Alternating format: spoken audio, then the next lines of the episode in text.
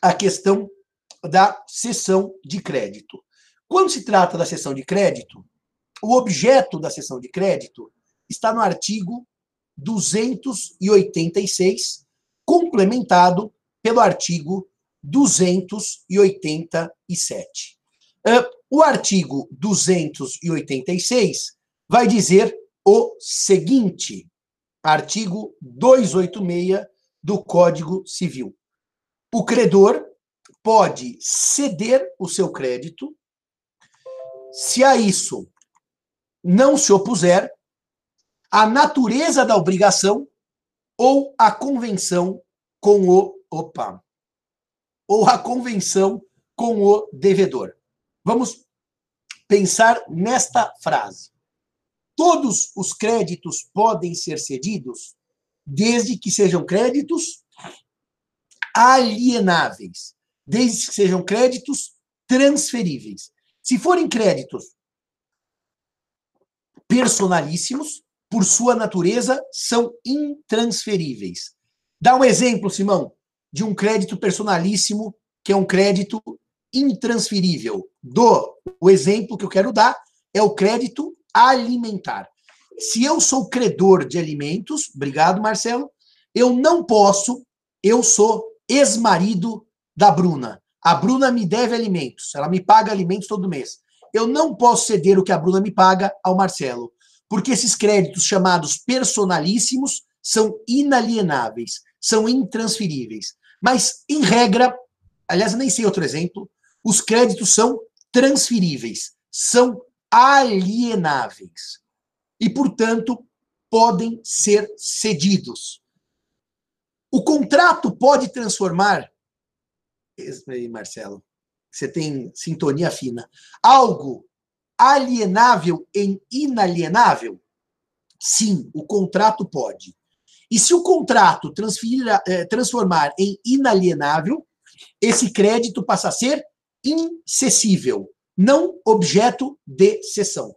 Mas há um pequeno problema aqui, que o artigo 286 tem que ser lido com calma, porque se o crédito for, por acaso, não possível de cessão por conta do acordo entre credor, que é o cedente, e o devedor, como é que o cessionário vai saber disso na hora que ele recebe o crédito? Ele não tem como saber, porque ele é um terceiro de boa fé. Então, reparem no texto de lei.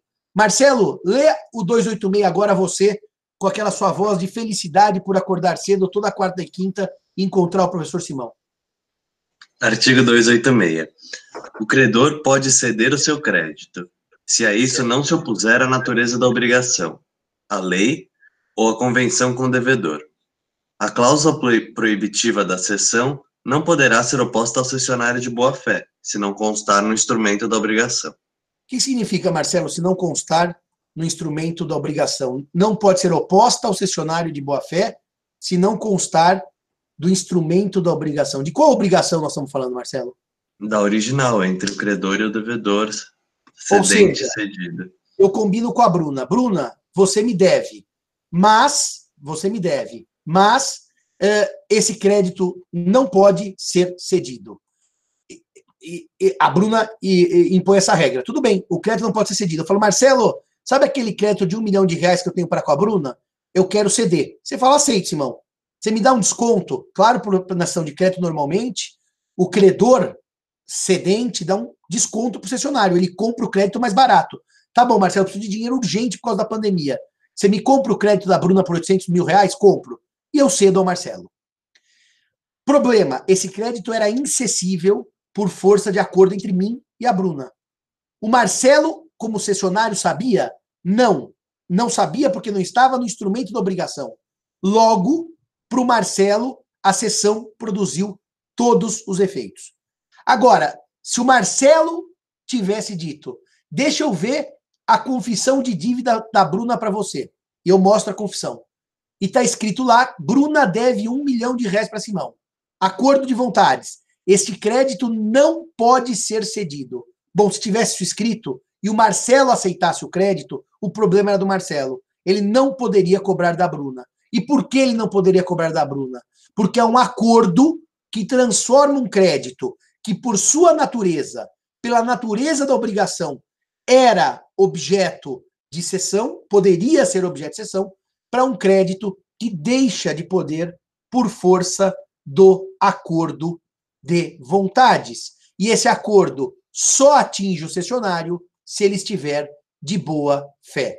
Só atinge o cessionário se ele estiver de boa fé. Os senhores entenderam isso? Alunos, alunas? Se entenderam? Dei o ok aí para eu poder prosseguir falando ainda do objeto da sessão. Professor, posso fazer uma pequena intervenção? É claro, Bruna? É, como o senhor também já estava é, fazendo aquela separação dos planos do negócio jurídico, é bom falar, porque acho que durante a prática a gente vê muito advogado colocando no contrato, ah, vai ser nulo, vai ser nulo, mas as partes não podem simplesmente criar nulidades. Então, aí também seria um problema de ineficácia para quem deve, para o devedor, né? Porque se ele pagasse para a pessoa, é, pro, pro, se pagasse para o senhor, por exemplo, se eu pagasse, estaria pago, porque não, é, não seria eficaz em relação a mim. Exatamente.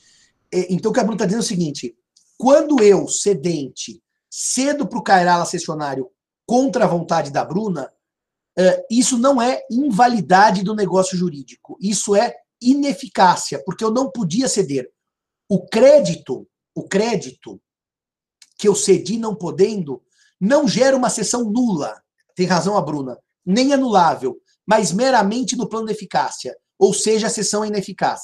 Na hora que o Cairala, cessionário, for cobrar a Bruna, ela apresenta um instrumento e diz: estava aqui no meu instrumento, estava aqui no meu instrumento que o crédito era incessível. É exatamente isso, Bruna. Não gera invalidade, não gera uh, inexistência, gera apenas ineficácia. Senhores, senhoras, tudo ok até aqui? Dão ok aí que ninguém escreveu ok, eu fico ansioso. Mas daí em diante ninguém pode cobrar o devedor? Não, Gabriel. O cedente pode sempre cobrar o devedor. Quem não pode cobrar é o cessionário. O cessionário não pode cobrar porque o acordo entre o cedente e o devedor torna ineficaz a cessão, desde que isso conste do instrumento da obrigação entre o cedente e o devedor. Tudo bem até aqui? Ninguém deu ok, estou preocupado. Bom, se ninguém deu ok, eu vou presumir que o ok está dado. Agora sim, os senhores estão escrevendo ok para poder prosseguir. Obrigado, obrigado. Porque esse ok é a hora que eu olharia na cara de vocês na sala de aula, vocês iam estar assim com a cabeça e não com aquela cara de dúvida. Porque uma das coisas que o professor percebe é quando o aluno entendeu que vocês ficam com cara de dúvida. Se o cessionário for de boa fé, pode cobrar o devedor? Claro, Gabriela. É o que diz exatamente o texto do artigo 286. Se o cessionário for de boa fé, eu posso cobrar o devedor. Dito isto, vamos para o 287. O 287 já está aí na lousa e decorre daquela famosíssima regra pela qual o acessório segue o principal. O acessório segue o principal. Henrique, faz a leitura do 287, por favor, para mim. Artigo 287. Salvo disposição em contrário, na cessão de um crédito abrange-se to todos os seus acessórios. O que significa abranger todos os seus acessórios? Abranger todos os seus acessórios significa que quando eu cedo o crédito, eu cedo os consectários do crédito. Por exemplo, se eu cedi um crédito que os juros avançados eram de 1% ao mês, eu cedi o crédito com os acessórios, juros de 1% ao mês. Se eu cedi um crédito em que havia cláusula penal, multa moratória de 1%, ou multa moratória de 10%, essa multa foi cedida junto com o principal. Se eu cedi um crédito em que havia garantia, garantia dada pelo devedor, uma hipoteca, por exemplo, que é um acessório, o acessório segue o principal. Se eu cedi um crédito, atenção aqui, por favor. Bruna deve para Simão. Quem é o fiador da Bruna? Quem é o fiador da Bruna? O pai e a mãe. São dois fiadores. Quando Bruna deve para Simão e Simão cede o crédito para Cairala, Bruna, a devedora cedida, vai junto com as garantias, que é a fiança prestada pelo pai e pela mãe da Bruna. Ou seja, o acessório segue o principal. Essa é a regra do artigo uh, 287 do Código Civil. 287 do Código Civil. O acessório segue o principal. Agora, reparem que nós temos que entrar numa conversa que é que é a eficácia da cessão perante o devedor, perante o cedido. Como eu lhes disse agora há pouco, é, e anotem aí, eficácia da cessão perante o devedor. Eficácia da cessão perante o devedor. Como eu lhes disse agora há pouco, é irrelevante para a existência e para a validade da sessão que esta tenha a concordância ou a ciência do devedor. A sessão se forma e é válida bastando o acordo de cedente e cessionário. E entre eles, na relação do cedente que transfere o crédito e do cessionário que recebe o crédito, a ciência ao devedor é absolutamente irrelevante. Mas há um problema. Para que para que o devedor saiba para quem pagar, ele tem que estar ciente da sessão. Há um problema de boa fé do devedor. Porque o devedor vai pagar naturalmente para o cedente, porque ele sabe que é para o cedente que ele deve. Até aí é óbvio. Se o cedente transferiu ao cessionário, vamos ver o que acontece no artigo 290 do Código Civil. O artigo 290 do Código Civil vai dizer: o artigo 290 do Código Civil vai dizer. Leia aí, Bruna, por favor, o 290 do Código Civil. A cessão do crédito não tem eficácia em relação ao devedor, senão quando a este notificada. Bruna, seu microfone está péssimo. Tá Se ruim? não, agora. Agora voltou, Bruna. Pode falar. Tá. É artigo 290. A cessão do crédito não tem eficácia em relação ao devedor, senão quando a este noti- notificada. Mas por notificado se tem o devedor que, em escrito público ou particular, se declarou ciente da cessão feita. Existe a notificação, então, que se dá, notificação que se dá pelo cessionário ou pelo cedente, tanto faz, informando ao devedor que a cessão ocorreu. Ah, reparem que quando eu falo em notificação do cedente ou do cessionário, tanto faz, quem normalmente faz é o cessionário, porque o cessionário é que tem interesse em informar ao devedor que, afinal, é para pagar para ele, cessionário, e não para o cedente. Essa notificação, segundo a lei, não exige forma, tá certo?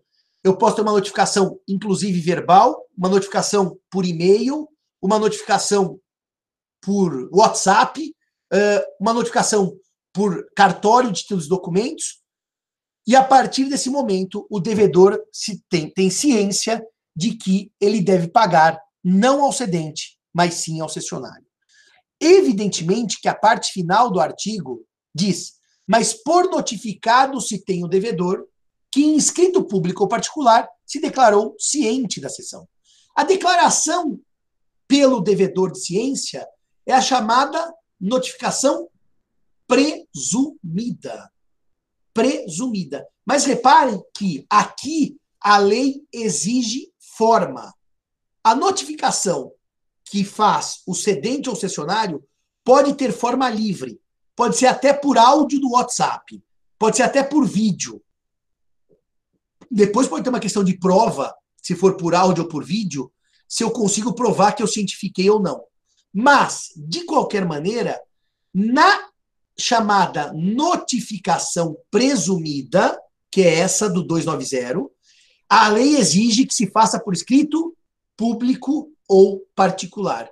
Escrito público ou particular. Quando eu passo o cursor assim embaixo, Marcelo, eles enxergam o cursor andando ou não enxergam? Ninguém me respondeu. Silêncio. Enxerga, professor. Enxerga assim o cursor andando? Por escrito público ou particular. Então, Simão, eh, a forma é livre na sessão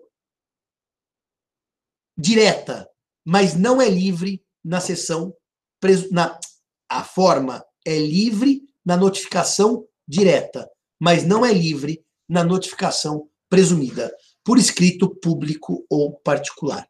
Antes de prosseguir, Vejam que o artigo 293 vai dizer o seguinte: independentemente do conhecimento da cessão pelo devedor, pode o cessionário exercer atos conservatórios do direito cedido.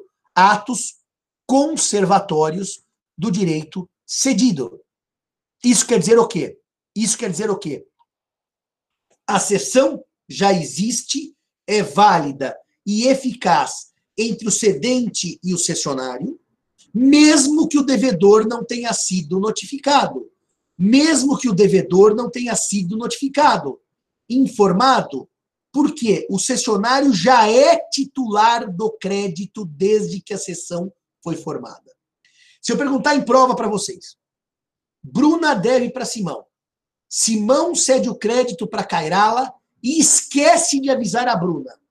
Quando Cairala se torna titular do crédito? No momento da sessão. Informar a Bruna é eficácia perante o devedor, que é o cedido, mas não tem relação na existência e na validade e na eficácia interpartes da sessão. Artigo 293 do Código Civil. Agora, Simão, é, o que acontece se o devedor paga antes de notificado da sessão? Ele não sabe que o crédito foi cedido. A Bruna não sabe que ontem eu fiz um instrumento escrito cedendo o crédito ao Marcelo Cairala. Ela chega hoje e deposita via é, computador o dinheiro na minha conta. Muito bem. O crédito foi cedido ao Cairala. Reparem, por favor, na lógica. Reparem, por favor, na lógica. O crédito foi cedido ao Cairala. Hoje, ontem, a Bruna me pagou hoje. Ou seja, no dia seguinte à sessão. A pergunta é interessante e precisa de um pouco de raciocínio de vocês. O Cairala chega para a Bruna amanhã e fala: Bruna, me paga porque o Simão cedeu o crédito. A Bruna diz assim: desculpe, eu não sabia. Ontem eu já paguei diretamente para o Simão. A Bruna, em termos jurídicos, pagou bem e está exonerada da obrigação. Letra A. Ou pagou mal e deve pagar a, deve pagar a Cairala, apesar de já ter pago a Simão. Lembrem-se que ela pagou a Simão antes de saber da sessão de crédito. Pagou bem, letra A. Pagou mal, letra B. Perfeito. Letra A. Estamos de acordo. Ela pagou bem. Agora eu pergunto a vocês. Ontem eu cedi crédito a Cairala. Ontem. Recebi da Bruna hoje. Cairala amanhã quer cobrar da Bruna. Não pode. Letra A. Correto. Mas o Cairala teve o crédito cedido e não recebeu. O que faz o Cairala para receber o crédito se ele não pode cobrar da Bruna? Por favor, escrevam os senhores alunos aí na cobra do cedente. Cobra do cedente, enriquecimento sem causa do Simão. Ação de regresso. Aí não é nem regresso. Ele cobra diretamente. É, tá bom, pode ser regresso? Pode, lato senso. É, tá bom, porque eu, se o Simão cedeu o crédito e recebeu, tá corretíssimo, Fábio, quando diz que é um enriquecimento sem causa. Por quê? O crédito não era de Simão quando Simão recebeu de Bruna. E, portanto, haverá enriquecimento sem causa. Cairala cobra de Simão. Perfeito. Agora vamos para uma segunda parte da conversa. Se, se eu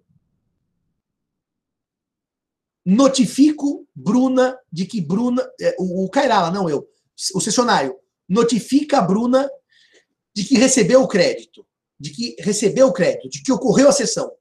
E Bruna, mesmo ciente, mesmo notificada, vai e paga a Simão. Aí Bruna pagou bem ou Bruna pagou mal? O que eu estou perguntando para vocês é o seguinte: Bruna sabia da sessão e no dia seguinte a notificação deposita o dinheiro na conta de Simão. Pagou bem, letra A. Pagou mal, letra B. Já ciente da sessão. Letra A ou letra B, senhores? Letra B, letra B, letra B, letra B. Pagou mal. Então eu vou evoluir com a pergunta. Se Bruna pagou mal a Simão porque deveria pagar a Cairala, Cairala pode cobrar de Bruna o que Bruna lhe deve? Sim ou não? Só ponham aí, S ou M. Sim, sim, sim, sim, sim, sim, sim. E Bruna paga a Cairala. Correto. Só que tem um pequeno problema, né? A Bruna pagou duas vezes. Uma para mim e uma para o Cairala. Quem paga mal, paga duas vezes. Está corretíssimo, Cícero. Mas o que, que a Bruna faz? Ela pagou para mim e pagou para o Cairala. Ela pode pedir de volta o dinheiro que ela pagou para mim? Pode. Porque, no fundo, ela pagou o que não devia ter pago. A lei não entra num dilema de discutir boa-fé, má-fé. Ela pagou o que ela não deveria ter pago.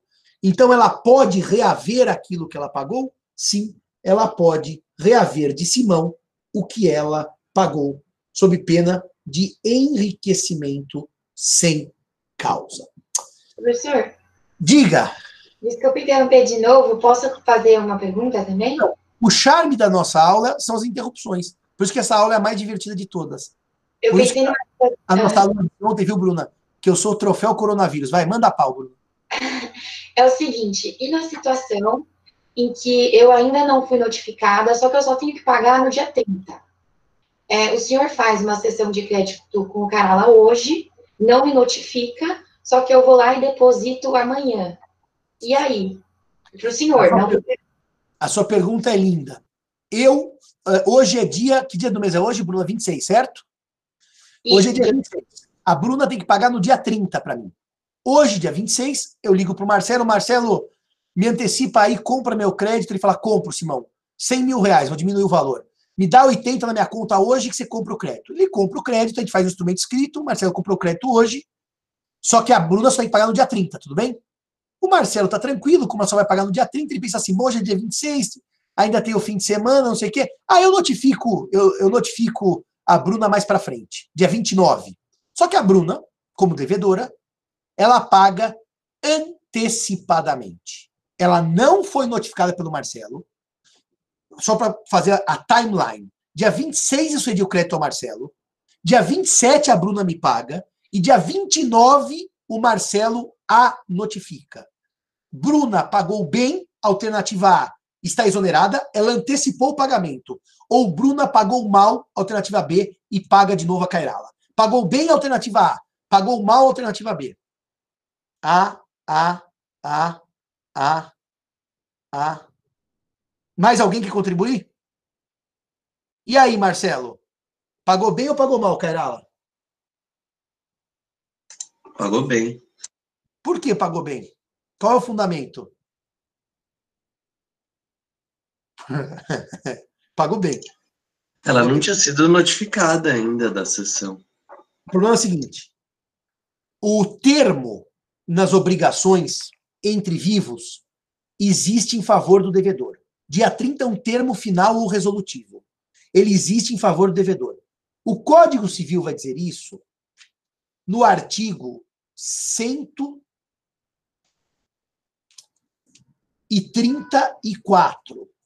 Desculpem, 133. Nos testamentos, presumem-se o prazo em favor do herdeiro e nos contratos em proveito do devedor.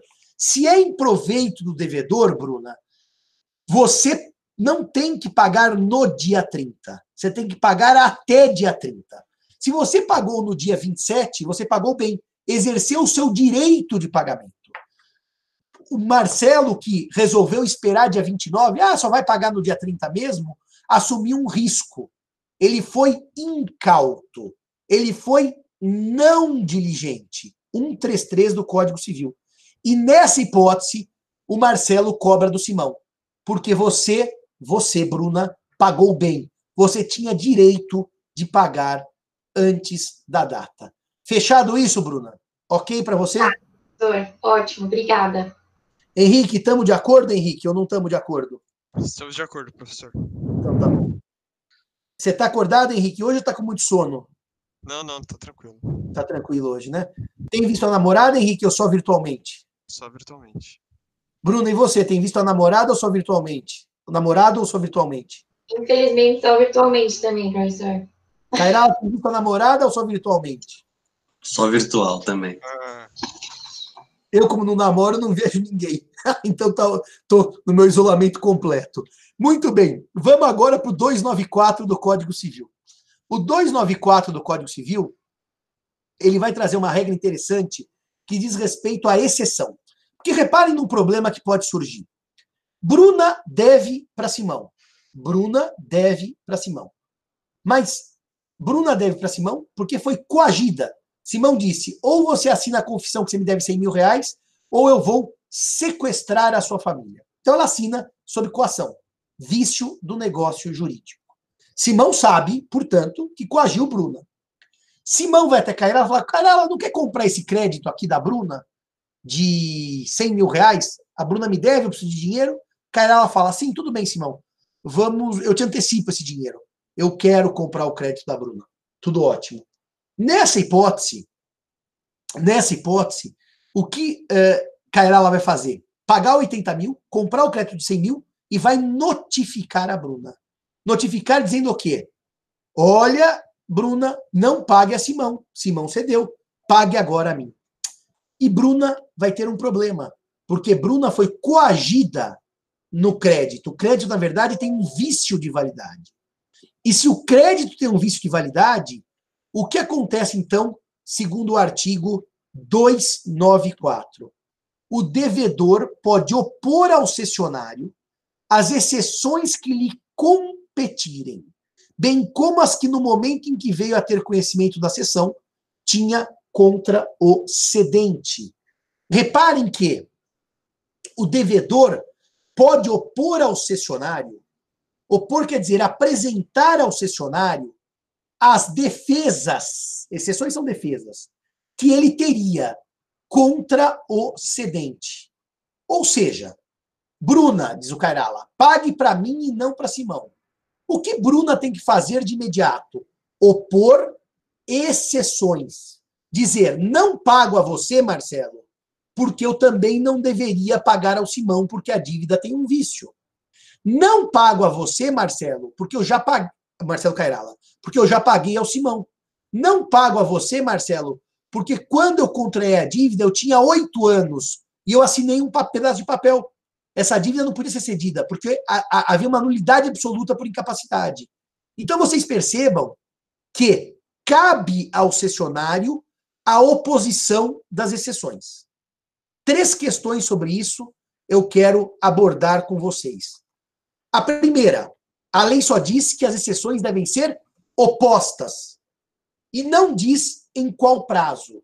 Só diz assim: Bruna, quando o Cairala te notificar, avise para ele, avise para ele que há exceções. Não dá o prazo.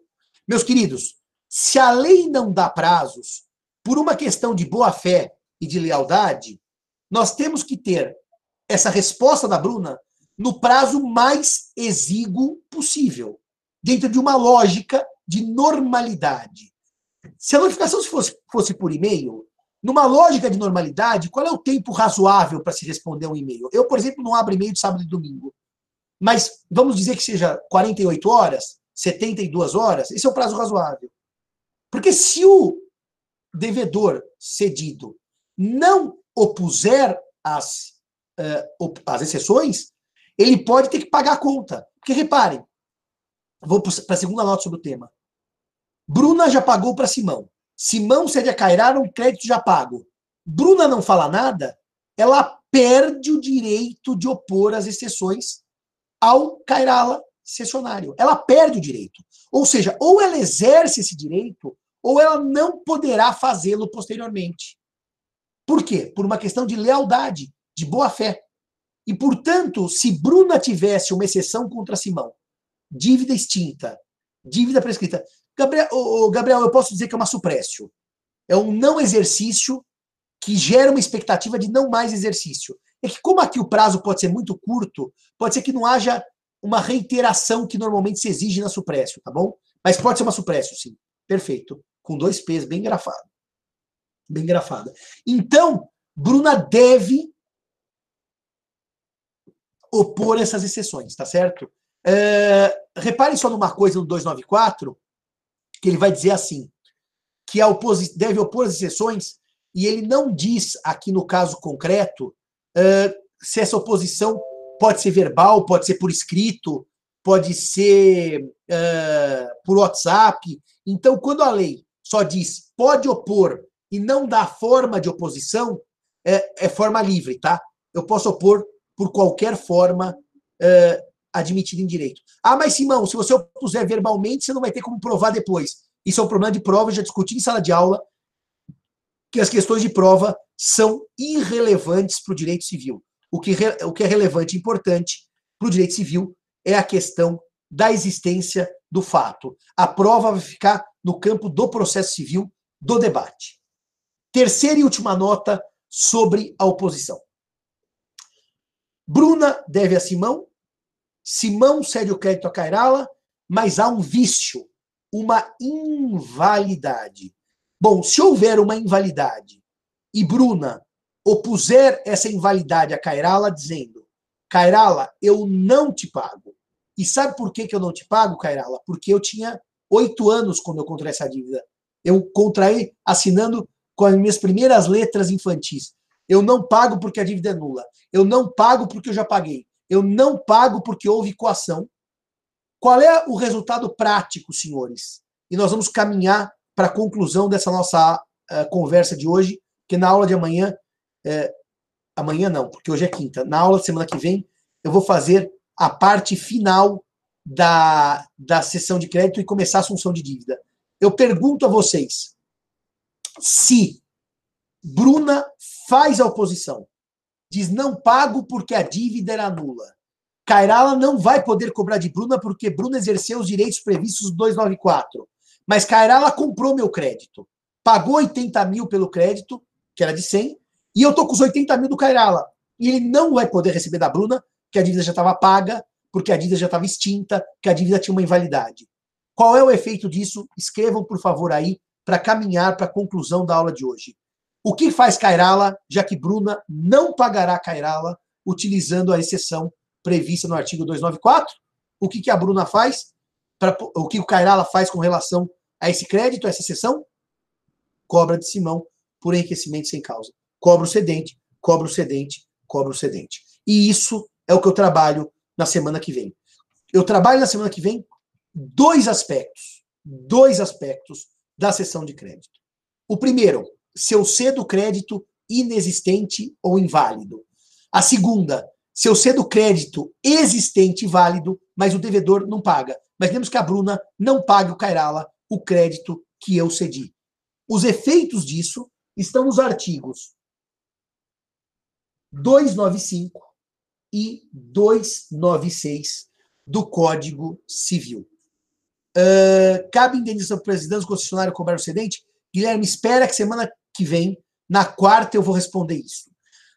Uh, faça uma nota aí, meus amigos, todos vocês, no caderno, e quando eu acabar o 295 e o 296, falem assim para mim, Simão, dá uma pinceladinha sobre o artigo 288, que é a forma da cessão de crédito. Porque eu esqueci de falar da forma da cessão de crédito e não falei sobre ela. É, e se o cessionário teve ciência do vício do crédito? Gabriela, semana que vem, semana que vem, quando eu falar da responsabilidade do cedente, 295 e 296, eu vou trabalhar isso tudo. Pergunto aos senhores desses três minutos que nos restam para acabar a aula de hoje. Continuam aproveitando as aulas? Continuam achando o sistema eficiente diante das nossas limitações técnicas? Estão achando que o conteúdo está sendo bem aprendido? Sim ou não? Algum comentário para melhorar? Gostaram do esquema dos slides? Estão achando que os slides têm ajudado? Ficou melhor do que aquele papel né, que eu metia na lousa, certo? As aulas estão ótimas, sim. Algum amigo, o slide está ótimo, facilitou muito está sendo muito eficiente. É, o Henrique, Henrique Pena, exatamente isso. É diante das circunstâncias. Foi o que eu falei ontem, Ortega e Gasset. Eu sou eu e minhas circunstâncias, é o que nós temos para hoje, tá? Eu digo para os senhores que eu pretendo prosseguir com isso daqui. Se os senhores, infelizmente, tiverem notícia pelo mundo que eu não vou aparecer, é porque eu peguei o vírus. E daí eu vou ter que ficar, pelo menos, até me recuperar dos efeitos do vírus. Eu não vou poder ficar, não vou poder dar aulas. Mas enquanto eu tiver força física e puder dar aulas, nós vamos continuar. Uh, pergunto uma última coisa aos senhores apesar que eu estou com um certo desânimo para conseguir trabalhar. Obrigado, Guilherme. Obrigado pelo elogio. Muito obrigado. Uh, eu digo sempre, Guilherme, que eu nunca resisti a esse sistema de aula. Que como eu já dei aula várias vezes assim, não, não de graduação, é que essa aula de graduação está sendo uma coisa única, porque eu me sinto na própria sala de aula e não gravando uma aula, estou dando uma aula. É diferente. Ontem nós discutimos no departamento, o grupo do civil, e um professor defendeu a tese que para os alunos não atrapalharem a aula, eh, a aula poderia ser gravada. E eu defendi uma tese frontalmente contrária, com apoio de vários de todos os outros, que a aula gravada não é aula, é conferência. A aula é isso. A gente tem limitações, mas a gente discute com vocês e ouve vocês. Eh, uma última pergunta. E vocês vão falar qual professor falou isso, eu não vou contar, evidentemente, que isso é uma questão de ética profissional. Mas a sugestão dele era uma sugestão de boa fé, não era de má fé. Mas a aula não é isso, gravar a aula. Senão eu podia gravar a aula às quatro da tarde e ficar dormindo sete e meia da manhã e mandar assistir a aula gravada, mas a aula não é isso. Uma última pergunta sobre aquela nota que eu fiz ontem. Os senhores conseguiram descobrir, eventualmente, alunos que não tenham acesso às aulas por conta de questões de, de acesso informático, computador, internet, celular, algum aluno que esteja precisando de apoio uh, por escrito? Os senhores, os senhores uh, têm essa informação ou os senhores não têm essa informação? Bom, diante do silêncio, eu pressuponho que os senhores não têm a informação. Obrigado, Gabriela. Se vocês não têm essa informação, mais uma aula cumprida. A RD e o CA estão colhendo esses dados. Obrigado, Leonardo. E daí, se vocês puderem me informar, eu informo para esses alunos o material, o material escrito para ajudá-los. Uh, para quem gosta do podcast, Henrique, põe de novo aí o podcast. Essa semana, a nossa convidada lá para o podcast está fazendo direito, é a juíza de direito, nossa queridíssima amiga Daniela Tilento Morcelo, esposa do meu queridíssimo amigo, o professor Marco Fábio. E foi um bate-papo dos mais agradáveis. Quem quiser ouvir para se divertir nessa pandemia, uma conversa entre amigos, e eu brigando com o André Fígaro a respeito do direito da biblioteca da faculdade, não percam. A Dani foi simplesmente sensacional. Simplesmente sensacional. Beijo a todos. Alguém faz aniversário hoje? Para eu mandar parabéns? Ou não temos aniversariantes do dia? Ah, a história do cavalo. A história do cavalo é a seguinte: o Ricardo III era um rei que tinha escoliose.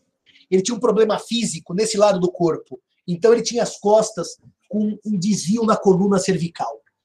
E era um rei que viveu um momento histórico difícil, porque os, o Alessandro faz aniversário hoje. Parabéns, Alessandro. Felicidades, Alessandro. Eu espero que você comemore trancado em casa, mas com muita boa bebida, se gostar de bebida, uma boa comida, se gostar de comida. Parabéns, viu, Alessandro?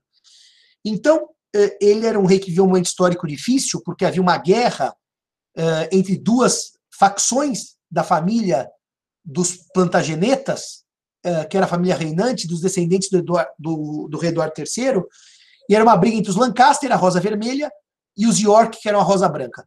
O Henrique IV era Lancaster, o Henrique V, que foi o maior rei medieval inglês, best ever, que ganhou a batalha, uh, as batalhas fundantes na França, era Lancaster, mas ele morre eh, morre até jovem, e o filho tinha problemas porque era um sujeito deprimido, o Henrique VI, e daí a Rosa Branca, que são os York, ganham uma batalha com o chamado, com o rei Eduardo IV e o seu irmão Ricardo III.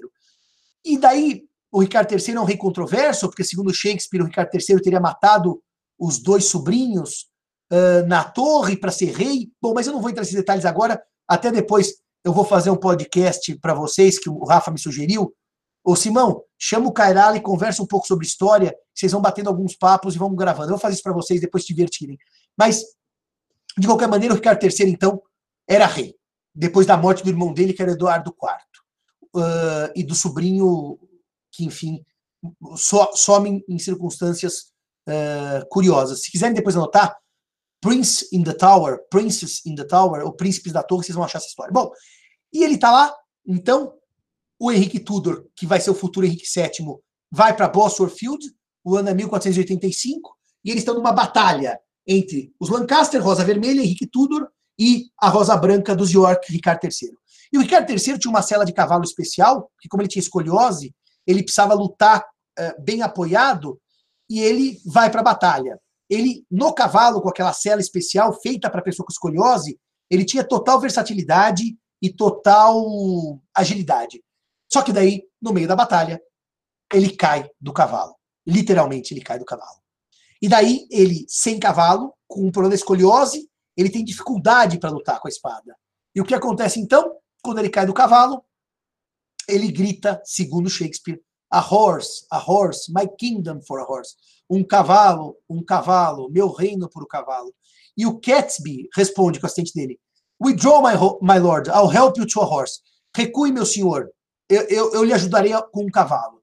E ele responde uma das frases mais bonitas, na minha opinião, do Shakespeare. I set my life upon a cast.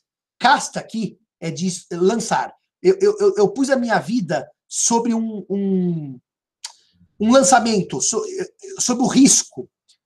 And I'll stand, e eu suportarei, the hazard, o acaso dos dados, do dado, of the die. A palavra de e em inglês é dado, que é o singular de dice, e é die do verbo morrer. Então Shakespeare diz: eu pus a minha vida no risco, cast. Tanto que o alia jacta est em inglês é the die, o dado, is cast, a sorte está lançada.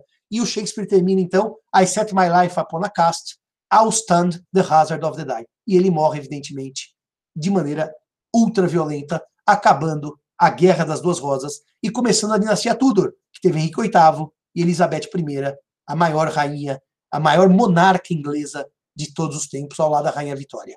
Obrigado a todos, obrigado a todas. Historinhas contadas. Até semana que vem, se Deus quiser. E, por favor, continuem divulgando aos colegas que as nossas aulas estão no YouTube, à disposição a qualquer tempo. Tchau, tchau.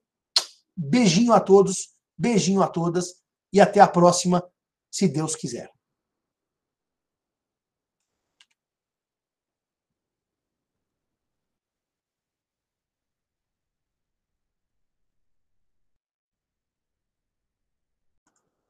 Parabenizar pela live de ontem. Me inspirou a voltar para escrever meu tomo 61 sobre contratos em época de pandemia. Lhe honrarei agradecendo. Ajusta a, cama, a câmera, professor. Por que aconteceu com a câmera? Tá com problema, Marcelo? Tá torto? O que significa tá torto? E agora, tá reto, Marcelo? Ih, cada coisa difícil que vocês me falam aí. Vocês me falam umas coisas difíceis, não tá melhor, né, Marcelo? Uh, deixa eu dizer, inicialmente, antes de retomar nossa matéria, por isso que eu falo que você tem, devia estar aqui comigo, trabalhando e não ficando em casa de pijama e sem poder abrir a câmera, porque está com uma cara inenarrável, né, Marcelo? Deixa eu dizer uma coisa para vocês. Uh, coloca mais centralizado, professor. Eu não sei, as pessoas fazem coisas difíceis. Eu não, não consigo fazer isso. E agora, Bruna, tá centralizado? Ah, tá. Semana que vem eu convoco você para estar tá aqui, Bruna, para centralizar a câmera. Mas eh, deixa eu falar uma coisa para vocês, todos que nos assistem agora. É o seguinte: é, duas questões. A primeira questão é que ontem eu fiz uma live a respeito do projeto do senador Anastasia, que é um projeto que vai ser apresentado sexta-feira, eh, agora, portanto, dia 3 de abril, para o Senado Federal, é uma lei que relê as relações civis a partir do fator pandemia e com suspensão de eficácia de diversos dispositivos do Código Civil e do processo civil e da lei do inquilinato e do CDC. Então é uma é um projeto bastante amplo. Eu, o professor Bunazar e o professor Tartucci fizemos um substitutivo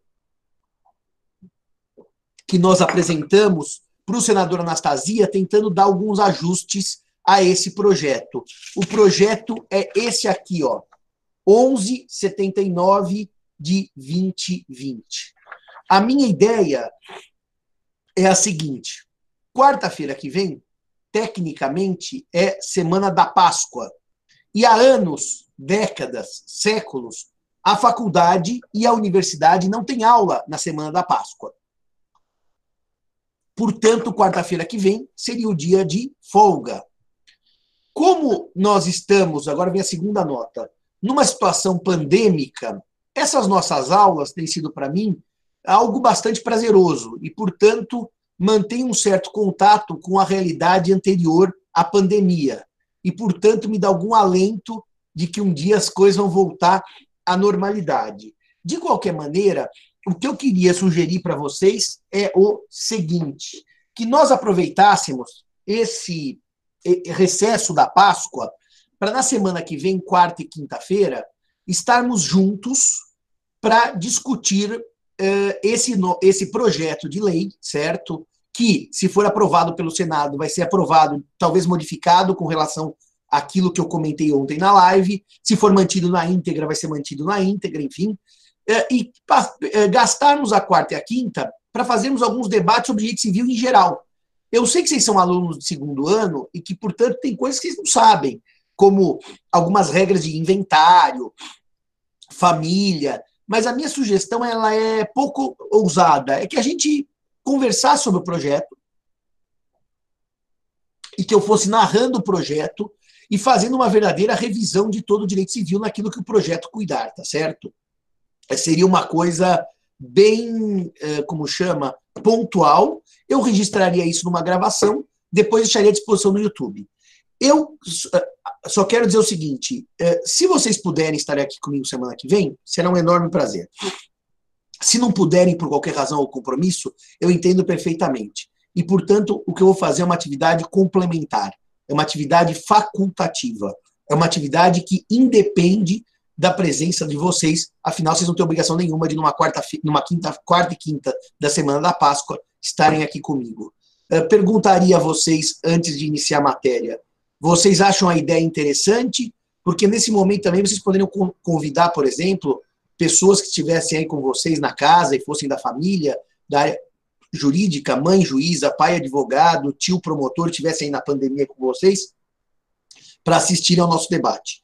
Uh, se vocês gostam da ideia, uh, chamem as pessoas. Se não gostam da ideia, ficaremos eu, Bruna, Henrique, Cairala, a câmera e o debate do projeto Anastasia, que provavelmente estará aprovado na sexta-feira, dia 3 de abril. Bom, dito isto, o ponto que nos traz aqui. Já tem Wi-Fi no céu, vamos chamar Gaio para debater conosco. É, eu acho que Gaio, se você for espírita, já reencarnou, porque ele morreu muito antes de você. Você pode até estar aqui entre nós, no céu olhando pelo bom direito civil. Mas Gaio, eu acho que é difícil não ter reencarnado. Agora vamos seguir a aula. Eu estou trabalhando a transmissão das obrigações e, mais especificamente, eu estou trabalhando a cessão de crédito, ou seja, a transmissão do polo ativo, em que eu tenho o credor cedente, o novo credor, que é o cessionário, e o devedor, que é o cedido. Na sessão de crédito, eu tenho três coisas para terminar com vocês. A primeira é a chamada responsabilidade pela existência do crédito, que se encontra no artigo 295 do Código Civil, que se encontra no artigo 295 do Código Civil. A segunda questão é a questão da solvência do devedor. Ou seja, eu transmito um crédito e o devedor, o cedido, não paga. Artigos 296 e 297 do Código Civil. Vamos ver o que diz o artigo 295 a respeito da existência do crédito. Sim, Arthur, o 288 eu vou terminar daqui a pouco, não me deixem esquecer do 288, o Arthur me lembra e muito bem lembrado. O artigo 295 do Código Civil, ele vai dizer o seguinte. Marcelo, faz a leitura do artigo 295, abre seu microfone, por favor. Bom dia, professor, bom dia a todos. Vamos lá. Artigo 295. Na sessão por título oneroso, o cedente, ainda que não se responsabilize, fica responsável ao cessionário pela existência do crédito ao tempo em que lhe cedeu. A mesma responsabilidade lhe cabe nas sessões por título gratuito, se tiver procedido de má fé. A sessão pode ser feita de maneira gratuita e a sessão pode ser feita de maneira onerosa. Gratuita é como se eu doasse um crédito. Onerosa é como se eu vendesse um crédito. Tecnicamente, uma sessão onerosa segue as regras da compra e venda. Então, vocês podem me lançar uma pergunta. Mas, Simão, há diferença para a lei entre a sessão ser gratuita e onerosa? Há uma diferença para a lei. Se a sessão é onerosa, o cedente responde caso o crédito cedido não exista. Explico. Se eu estiver diante de uma situação em que o Marcelo me deve, mas já me pagou, e eu cedo esse crédito à Bruna, a Bruna pode cobrar, e cedo onerosamente, a, o Marcelo me deve 5 mil, a Bruna me paga 4 mil pelo crédito. A Bruna pode cobrar do Simão pelo crédito, ou seja, pode cobrar do Simão o que uh, Marcelo deveria pagar a ela, Bruna, cessionária. Porque eu vendi o crédito. E se eu vendo o crédito e não respondo pela existência, haveria uma situação de injustiça e enriquecimento sem causa. É uma velha ideia uh, de quod damno vitando e quod lucro captando. Nessa hipótese, como a Bruna pagou pelo crédito, se eu não respondesse pela existência, eu geraria um dano à Bruna. E, portanto, eu posso ser responsabilizado pela existência do crédito. Agora, quando eu estou diante de uma sessão gratuita, em que a Bruna ganha o crédito de presente, e vamos supor que Marcelo Cairala já pagou o crédito, e, portanto, eu cedi um crédito que não mais existe, se a Bruna nada cobra de Cairala, ela não tem um prejuízo, ela deixa de ter um lucro, porque pelo crédito, Bruna não pagou. É diferente da sessão onerosa, que se Bruna não pode cobrar de Cairala, ela tem um prejuízo, porque pelo crédito, Bruna pagou. Na sessão gratuita, na, que seria uma doação do crédito para Bruna, Bruna deixa de ter um lucro. E por isso Simão não responde, não responde pela inexistência do crédito como regra. Bruna, bom dia. Faz um favor, lê de novo o artigo 295 do Código Civil, que eu quero fazer uma nota sobre a ressalva da parte final do artigo 295. Por gentileza, Bruna, o artigo Bom, 295. Bom dia a todos. Artigo 295. Na sessão por título oneroso, o cedente, ainda que não se responsabilize, fica responsável ao cessionário pela existência do crédito ao tempo em que lhe cedeu. A mesma responsabilidade lhe cabe nas sessões por título gratuito, se tiver procedido de má fé. Obrigado, Bruna. A ressalva final do 295, se tiver procedido de má fé, indica claramente que só haverá responsabilidade do cedente na sessão gratuita se houver procedido de má fé. Que má fé é essa? Má fé significa que ele conhecia, aqui a má fé se opõe à boa fé subjetiva. Uh, reparem, só uma questão de língua portuguesa, que má fé e boa fé mantém o hífen mesmo após a reforma ortográfica. Então, por favor, sempre uh, grafem má fé com hífen e sempre grafem boa fé com hífen. Dito isto, o que é má fé que se opõe à boa fé subjetiva? É o conhecimento pelo cedente de que a dívida já foi paga pelo cedido, pelo devedor, e mesmo assim o cedente transfere o crédito ao cessionário. Vamos imaginar o seguinte: Bruna, quer ganhar um crédito de presente? Quem me deve é o Marcelo. Ela diz: Quero, professor Simão. Eu vou lá e transfiro o crédito. Só que acontece que o Marcelo, antes do vencimento, me pagou. E eu não sabia que o Marcelo tinha me pago. Eu não olhei minha conta bancária. Então eu transmiti um crédito que eu acreditava existir. Simão não responde pelo crédito gratuitamente transmitido a Bruna.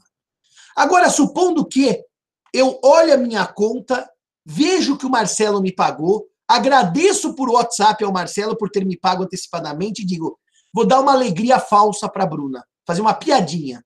Vou transferir o crédito que o Marcelo me deve e já está pago para a Bruna só para sacanear Bruna. Nessa hipótese, eu procedi de má fé. Má fé, meus amigos, anotem aí no caderno, não é dolo, não é intenção de prejudicar, não é intenção de enganar, mas simplesmente o conhecimento de que o crédito não existia nos termos do artigo 295 do Código Civil, nos termos do artigo 295 do Código Civil. Pergunto a vocês que me assistem: entenderam essa estrutura da responsabilidade pela existência da dívida?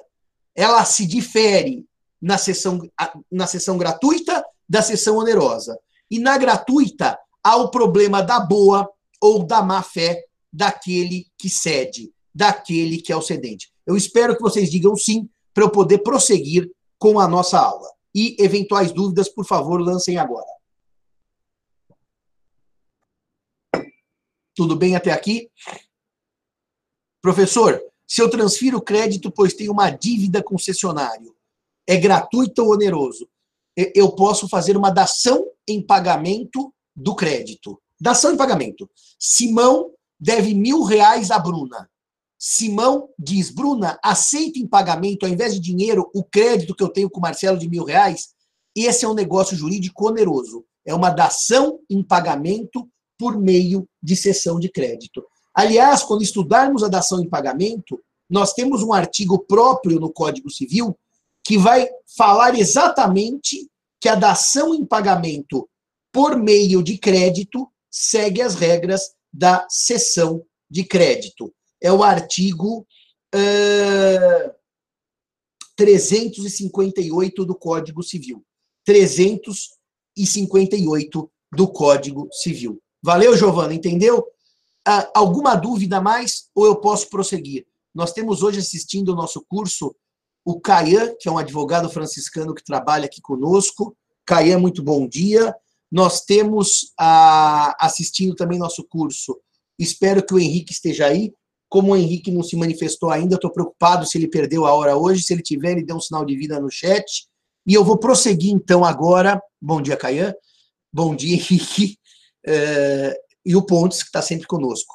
Eu vou prosseguir agora com o problema da chamada solvência do devedor. Porque eu posso transferir o crédito que Marcelo me deve, o valor que Marcelo me deve, para a Bruna. Bruna recebe o crédito mas Marcelo não paga Bruna, não tem dinheiro. Bruna, que é a cessionária, pode cobrar do cedente pelo crédito transferido? Em regra, a resposta é negativa, porque a cessão é chamada de prosoluto, ou seja, quando eu cedo um crédito, o cessionário assume o risco do cedente não pagar, do cedido não pagar.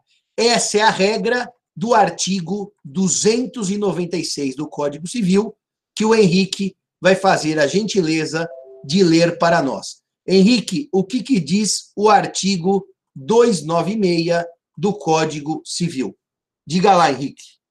Bom dia, professor. Bom dia a todos. É, artigo 296 diz que, salvo estipulação em contrário, o cedente não responde pela solvência do devedor. Seção pro soluto. O cedente não responde pela solvência do devedor. Se o devedor paga ou não paga, o problema é do cessionário. O risco é do cessionário. Essa é a regra geral do artigo 296. Henrique, aproveite e lê agora o 297, que excepciona o 296 e transforma a sessão em prosolvendo. Prosolvendo. Lê aí o 297, por favor. O cedente, responsável cessionário pela solvência do devedor, não responde por mais do que daquele recebeu, com os respectivos juros, mas tem que ressarcir-lhe as despesas da cessão e as que o cessionário houver feito com a cobrança. Repare, Henrique, que ele, cedente, pode, por contrato, por convenção, por acordo com o cessionário, pode responder sim pela uh, insolvência, pelo não pagamento, pelo inadimplemento. As condições contratuais é que vão determinar o limite e a extensão desta responsabilidade. Uh, nós sabemos, desde a aula passada, que a sessão só vincula cedente e cessionário, que a sessão não vincula, não atinge o devedor até o momento em que esse é comunicado. Agora vem uma pergunta para vocês. Qual é o limite da responsabilidade do cedente pelo não pagamento? Resposta: a que estiver combinada com o cessionário. A resposta é que nós temos a autonomia privada que aqui prevalece. Mas, Simão, meu caro, e se não houver, não houver nada combinado? Aí eu aplico o artigo 297 e o artigo 297 vai dizer que o cedente só responde por aquilo que recebeu do cessionário. Ou seja, só responde em sessão onerosa, em que vendeu o crédito e recebe com os juros, juros, que juros são esses? Os juros uh, que aqui na hipótese seriam juros compensatórios, remuneratórios, e além disso, e além disso, ele responde pelas despesas da sessão que o cessionário tiver feito com a cobrança. Uh, Marcelo e Bruna e Henrique, depois vamos checar para amanhã para ver se a doutrina inclui. Aliás, até vocês podem olhar no meu Código Civil, que fui eu que fiz essa parte. Se tiverem com o Código Civil aí, Bruna, se eu falo dos juros remuneratórios e dos moratórios ou só dos remuneratórios. Dá uma olhadinha para mim nisso, porque daí eu desenvolvo isso na sequência com os nossos amigos. Eu não me recordo de cabeça como é que está a posição da doutrina sobre esses juros. E além disso, o cedente responde pelas despesas da sessão que o cessionário tiver feito com a cobrança. Imaginemos que o cessionário para cobrar, cessionária é a Bruna, para cobrar o Cairala devedor, contratou um advogado e entrou com uma ação. Essa ação tem custas, custas iniciais, essa ação tem despesas, as despesas de propositura, essa ação tem uma situação em que eu vou pagar honorários advocatícios. Por tudo isso, responde o cedente se se responsabilizou. Porque também o cedente pode pôr no contrato: me responsabilizo pela insolvência, pelo não pagamento, pelo inadimplemento, mas só pelo valor que você me pagou, mas só pelo crédito cedido, sem nenhum outro consectário. Portanto, aqui no campo da autonomia privada, prevalecerá a situação contratual. É, fala, Bruna, por favor, depois eu respondo ao Vitor. Temos juros compensatórios, viu? Então, a, o, senhor, o senhor fala assim no código, a quais juros se refere, se refere o artigo, moratórios ou compensatórios? São os compensatórios, por fazerem parte da indenização na hipótese de inadimplemento de dívidas pecuniárias. Ver artigo 404 do Código Civil. Ah, então tá bom, Bruna. Eu tinha essa lembrança, porque, enfim, eu escrevi esse código faz pouco tempo e eu revi para a segunda edição os artigos todos. Realmente são os juros remuneratórios. São, uh, só para vocês anotarem no caderno que juros são esses, podem pôr compensatórios ou remuneratórios. Compensatórios ou remuneratórios. É, que é, são os juros que, no fundo, representariam o aluguel do dinheiro. É como se eu tivesse, meus queridos amigos, alugado a minha casa e pela posse do locatário eu recebo o aluguel. Pela posse do dinheiro eu recebo juros. Não são juros de mora, não são juros, portanto, remuneratórios. Agora me pergunta o meu amigo Vitor. Simão, a situação da regra. Eu aqui de vez em quando tenho umas falhas de internet, porque eu sou um info débil mental, porque eu não consigo fazer as coisas direito. Mas a situação em regra, da regra geral, se modifica caso o cedente tenha conhecimento da insolvência do cedido. Se o, o solvente tiver conhecimento da insolvência do cedido, é, Marcelo, Bruna, se o Caian quiser participar, os que estiverem me ouvindo, o Henrique, me parece que nessa hipótese o crédito tem um vício. Esse vício é um vício redibitório. Eu poderia ter uma reclamação por um vício redibitório, porque o crédito, na verdade, ele não vale o que ele vale, porque o devedor insolvente tem menos chance de pagar. De duas, uma. Eu poderia enxergar, enxergar aí um dolo por omissão, porque se eu cedo um crédito sabidamente de devedor inadimplente, eu tenho o dever de informar o cessionário, ou um vício redibitório no campo da eficácia. Não sei, não. Não sei, não. É, eu tenho uma sincera dúvida de qual das figuras eu aplicaria? Alguém quer falar dos colaboradores, dos meus assistentes? Professor, eu acho que isso não dá para ser por conta de ser crédito, né? Eu, eu acho muito difícil ser vício retributório, mas eu, eu concordo em relação a, a dolo, ou então violação de dever de informar. Eu não queria jogar na boa fé, viu, Bruna? Mas há uma violação do dever de informar, uhum. gerariam perdas e danos mas eu acho que é possível um dolo por omissão. O que, que você acha, Henrique? Você que está nos ouvindo aí, qual a sua opinião? Eu, eu concordo com a Bruna, acho que dolo cabe, cabe melhor. Dolo cabe melhor. E você, Marcelo, o meu assistente mestrando, ao lado da Bruna, que também é mestranda, fala lá. Bom, eu, a responsabilidade do artigo 295 é sobre a existência do crédito, né? Isso. Até porque a própria natureza da cessão de crédito implica risco de inadimplemento e de insolvência, e isso reflete no preço. Agora, vamos lá, eu, eu entabulo um contrato, eu digo, olha, esse crédito é bom, faz parte das condições negociais que o crédito é bom, mas na verdade eu estou mentindo. Isso aqui é, o crédito é ruim, o crédito é podre. Você pagou um valor totalmente fora da realidade num crédito podre. Daí eu estou enganando você, a gente cai nas mas, regras. Só para dizer uma coisa para os nossos alunos. É possível vender crédito podre? É, e muita gente compra, tá? Só que, evidentemente, que isso normalmente é informado se não for público. O problema aqui é que realmente eu não informo sabendo que o crédito é podre. E daí conclua, por favor, Marcelo.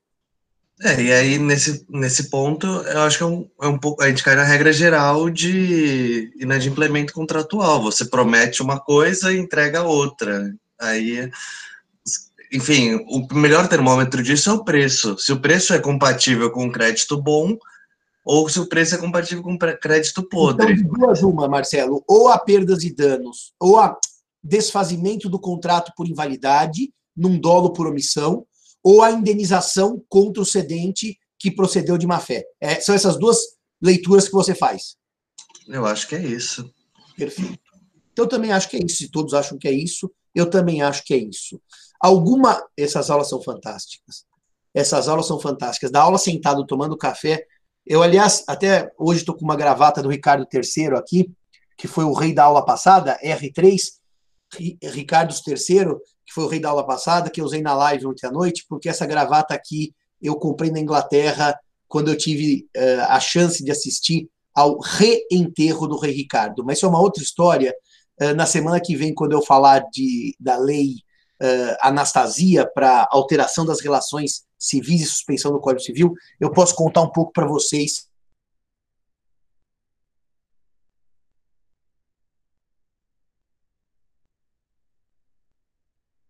civil. Alguma dúvida, meus queridos amigos, minhas amigas? Gabriela pergunta: no caso do 295, em caso de inexistência da dívida em sessão onerosa, inexistência da dívida em sessão onerosa. O cedente responde pelo valor recebido pelo crédito ou ainda algum outro acréscimo. O texto de lei diz diz que ele fica responsável pela existência do crédito. Existência significa apenas e tão somente, apenas e tão somente o crédito. E é óbvio que os acessórios do crédito, se tiver juros eh, incluídos naquilo, se tiver eventualmente uh, juros moratórios, juros compensatórios, então é por aquilo naquele limite, tá certo? Ah, o senhor não contou para os alunos da aula gravada a história do Ricardo III. Ah, mas está gravada. Eu gravei, contei na quarta-feira, sim. Na quarta-feira acho que tem a história do Ricardo III. Se não tiver, eu conto na aula que, na, na conversa da aula que vem. Então, Gabriela, efetivamente responde no limite do crédito e dos seus consectários legais. Juros de mora, juros uh, compensatórios e assim por diante. Dito isto, nós podemos então responder agora uma questão que eu tinha esquecido, que é o artigo 288 do Código Civil. Nós já vimos que a cessão de crédito é, tecnicamente, uma relação bilateral entre creden, é, credente, agora começa a ignorância, entre cedente e cessionário, que o devedor é um terceiro atingido pela cessão. Tanto isso é verdade que o artigo 288, para garantir o mínimo de segurança jurídica, permite entre o cedente e o cessionário que a cessão tenha forma livre, que a cessão tenha forma livre. Mas para a cessão atingir terceiros, para a cessão ser eficaz com relação a terceiros, para a cessão produzir efeitos com relação a terceiros, a lei exige forma. Então reparem, se vocês me perguntarem assim, ou eu lhes perguntar assim numa prova. A cessão de crédito na sistemática do Código Civil Brasileiro é negócio jurídico formal ou não formal? Respondam não formal. Solene ou não solene? Respondam não solene. Ah, Simão, a cessão de crédito entre Simão e Bruna, do crédito que o Cairala deve a Simão, Pode ser verbal? Pode. Pode ser por WhatsApp? Pode. Pode ser por uh, Google Meet? Eu falo agora assim. Bruna, você aceita o crédito que o cara me deve? Ela diz, aceito, professor. Até aqui no chat. E tá tudo certo? Tá tudo certo. Só que para a sessão atingir terceiros, é necessária a é necessária a formalidade, desculpem, do artigo 288 do Código Civil. Portanto, Bruna, leia o artigo 288 do Código Civil para mim, por favor, qual é a formalidade exigida para que haja eficácia com relação a terceiros. É ineficaz em relação a terceiros a transmissão de um crédito se não celebrar-se mediante instrumento público ou instrumento particular revestido das solenidades do parágrafo 1 uh, ah, do artigo 654 Aí, artigo 654, parágrafo 1 o instrumento... Só um detalhe, peraí, Bruno, só um detalhe. O artigo 654 ele está no, no mandato, no contrato de mandato. Então, o código vai buscar, na teoria geral das obrigações, requisitos do mandato para eficácia da sessão perante terceiros. Desculpe, Bruna, pode ler, por favor. Artigo 300, é, 654, parágrafo 1 O instrumento particular deve conter a indicação do lugar onde foi passado, a qualificação otorgante do otorgado, a data e o objetivo da outorga com a designação e extensão dos poderes conferidos. Professor, fazer só uma observação aqui também. Eu achei bem, eu acho bem curioso esse artigo, porque normalmente a eficácia de algum negócio perante terceiros, ela é dada é, mediante registro em algum lugar, né? A, a eficácia normalmente perante terceiro é, não é pela forma, mas mais em relação ao instrumento ser ou não registrado, seja na matrícula de imóvel, no caso dos imóveis, para dar a publicidade. Eu achei muito curioso eles colocarem a forma como um meio de dar publicidade. É, Bruna, mas é bom, eu sou seu fã, você sabe disso, né? Aliás, eu quero avisar vocês que a Bruna, agora em janeiro, naquela realidade A, que acabou dia 13 de março, ela deu uma palestra em Lisboa foi a primeira palestra da vida dela que ela deu. Foi a primeira, né, Bruna? Palestra, não aula, monitoria. Foi a primeira, foi a primeira. Foi a primeira. Ela deu com tamanha desenvoltura, com tamanho conteúdo, que ela causou um impacto devastador sobre Lisboa. Lisboa passou pelo terremoto e pela palestra da Bruna. O terremoto precisa ser efetivo. Bruna, sua observação é genial. É, e eu ia dizer agora, é, você anteviu a minha questão. Além dos requisitos do 288, que remete ao 654, existe mais um que não está aí. Artigo 129 da Lei de Registros Públicos. Artigo 129. Henrique, quando eu citar um artigo estranho, escreve aí no chat. Artigo 129 da Lei de Registros Públicos, a Lei 6015/73. Esse artigo, esse artigo, esse artigo é um artigo que exige o registro nos títulos e documentos, Bruna. Exatamente isso que você está dizendo. O registro do instrumento, particular ou público, como permite o 288, na nos títulos documentos, como o Henrique não escreveu nada, eu escrevo, Lei 6015.73, artigo 129, como o Henrique tinha escrito, ah, o Henrique escreveu e eu que perdi, porque o chat não desceu. Obrigado, Henrique. Uh, nesse momento, há um uh, dever também de registrar um ônus, vamos ao termo técnico, de registrar a, a, a sessão, o instrumento de sessão, para que haja eficácia perante terceiros. Obrigado, Henrique. Obrigado, Marcelo. Uh, dito isto, os instrumentos de sessão de direitos e créditos, subrogação, é o número 9 da Lei 6.015-73, artigo 129. Obrigado, Henrique. Uh, professor, o devedor cedido é considerado como terceiro na sessão de crédito. Uh, você sabe, Henrique, que eu, uh, Guilherme, que eu aqui uh, costumo fazer uma interpretação, mas que eu nunca parei para pensar. Bruna, veja se eu trato disso no código comentado. Eu não tenho certeza aqui da resposta para o Guilherme, mas eu tenderia a dizer, tenderia a dizer que sim, para garantir a segurança jurídica, mas eu não tenho certeza não, Guilherme. E quando não tenho certeza, eu faço como eu fiz semana passada, quando bateu uma incerteza. Eu paro e eu estudo. Cícero, se tiver aí com material de estudo, dá uma olhadinha se, se considera do, no, pelo 288 o próprio devedor um terceiro. E, Bruna, dá uma olhadinha no meu, no meu código comentado se eu considero o devedor um terceiro. Eu não tenho certeza da sua resposta. E quando eu não tenho certeza, eu estudo e respondo depois, porque eu prefiro dar uma resposta mais certeira do que chutar. Marcelo, você tem opinião sobre isso? Você já estudou esse assunto? Não. Ninguém me Professor, ainda não estudei. Estava é. lendo aqui seu código, mas numa olhada rápida também não achei a resposta aqui. Tá bom. Mas me parece que ele é terceiro, sim. A gente para, dá uma estudadinha nisso, Marcelo, responde amanhã para os alunos, tá bom? Guilherme, tá bom. amanhã você, por favor, começa a aula dizendo, Simão, e o devedor é terceiro para fins do 288? E eu te respondo, e Bruna, dá uma checadinha no Pontes de Miranda também, para ver o que o Pontes dizia sobre o tema.